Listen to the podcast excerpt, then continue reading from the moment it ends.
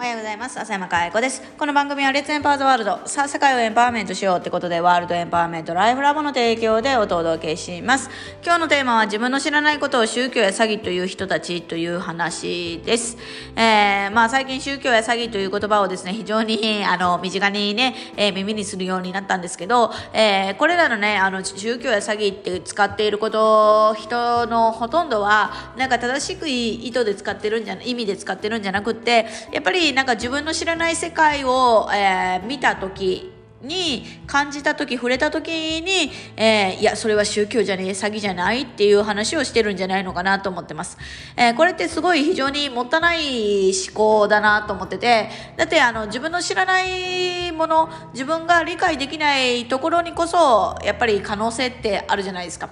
だってもう、あのー、多分誰しもが分かってると思うんですよね。自分が分かることだけでは、えー、これからの世界生き残ってないいけないよねって。まあ、あのー、コロナがそれを証明してくれたっていうのも変な言い方ではあるんですけど、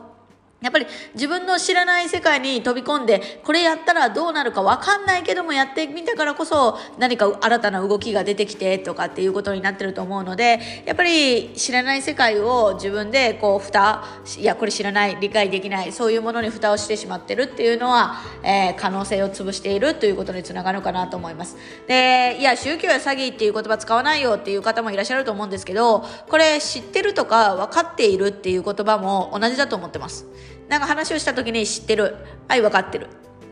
えー、あとは、そうですね、要するにとかっていう言葉も同じだと思ってます。結局はなんか自分の過去の、えー、パターン、経験とかそういうパターンに当てはめて、あ、要するにこれはこういうことだ。あ、これは知ってる。これは分かってる。みたいな、なんかこう、自分の知ってる過去のデータと照合するっていうことは、非常にこれも同じ自分の可能性を狭めていることですよね。やっぱりあのー、自分が人生を変えたいとか、えー、結果を出したいとか、うん、成果を得たいとか、えー、自分を変えるきっかけになるものって何なのって言ったら分からないっていう状況だと思うんですね。だからこの分からないっていうことをどこまで受け入れれる器があるのかっていうのですごい人生の質っていうのは変わってくると思ってます。であのフランスの哲学者にレヴィナスっていう哲学者がタタという概念をあの軸にしてですねあの探求しているっていうところがあるんですけどレヴィナスの言う他者っていうのは何かっていうとね自分以外の人っていう意味ではなくて、うん、分からないものとか理解できないものっていう意味で他者というのを使ってます。でこの他者っていうのってやっぱりあの自分たちに可能性をくれるということをレヴィナスは言ってるんですけどただあの一方でね、うん、自分を痛めつけてくるっていうかなんかこう自分でもそうだけどなんか他者があの出してきた意見をねいやそれ間違えてるでしょとか自分が正しくって相手が間違えてるっていう時にやっぱり相手からしたらさ、えー、自分の意見を叩き潰してきたみたいなそういう解釈だって捉えられるわけじゃないですか。で逆に自分がそういう立場でいやそれ違うでしょって頭ごなしに言われたとしたら同じことを思ったりとかするんだよね。あいつはなんかこ私を否定してくるみたいなそういう存在だみたいな。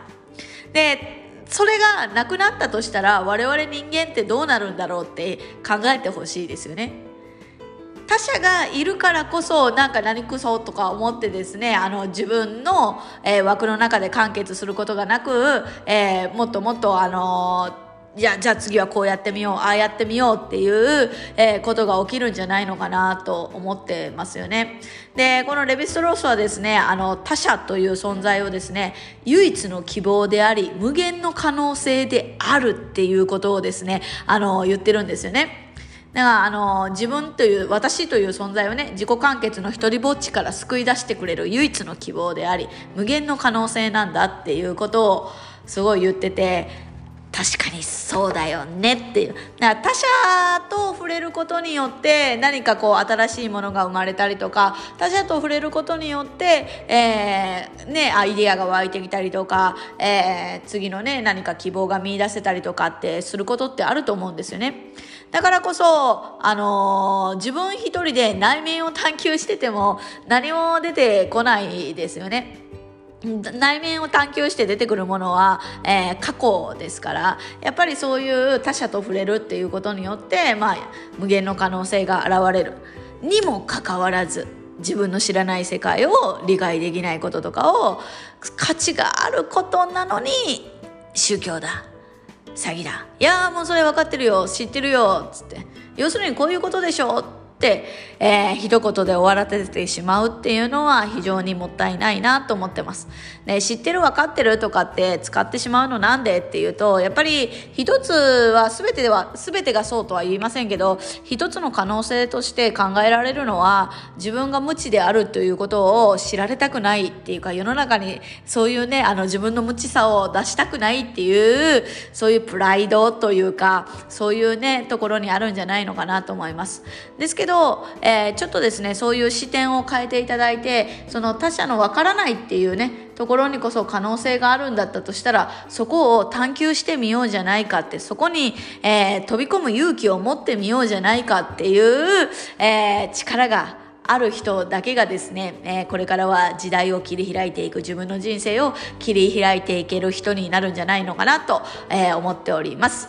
ということでですね、あの、この話はですね、あの、7月8日のアートレプレナーシップ道場でですね、取り上げるテーマになってます。経験の無知化が思考を活性化させると。野生の思考で人生を切り開くにはどうしたらいいのかっていう、このテーマでですね、えー、アートレプレナーシップ道場で思考して、えクリエイトして、我々がこれからの時代代にじゃあどうやっていったらいいのっていうところを、えー、みんなで探求していこうかなと思いますのでこれに興味がある方はですね是非、えー、アントレプレナーシップ道場の詳細をご確認ください。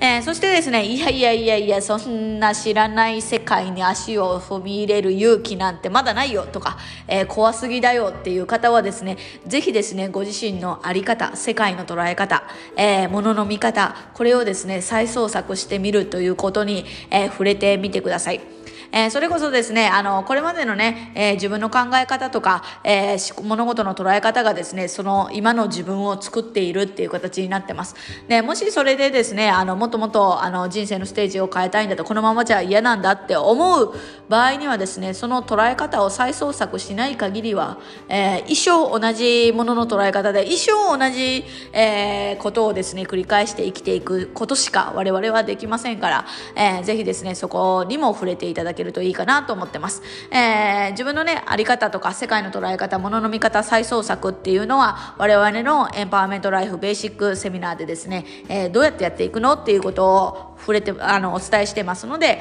ぜひ、えー、そちらもご確認ください。ということで、今日は自分の知らないことを宗教や詐欺という人たちということで、自分で知らない間に可能性閉ざしてるよねっていうお話でした。今日も笑顔100倍でいってらっしゃい。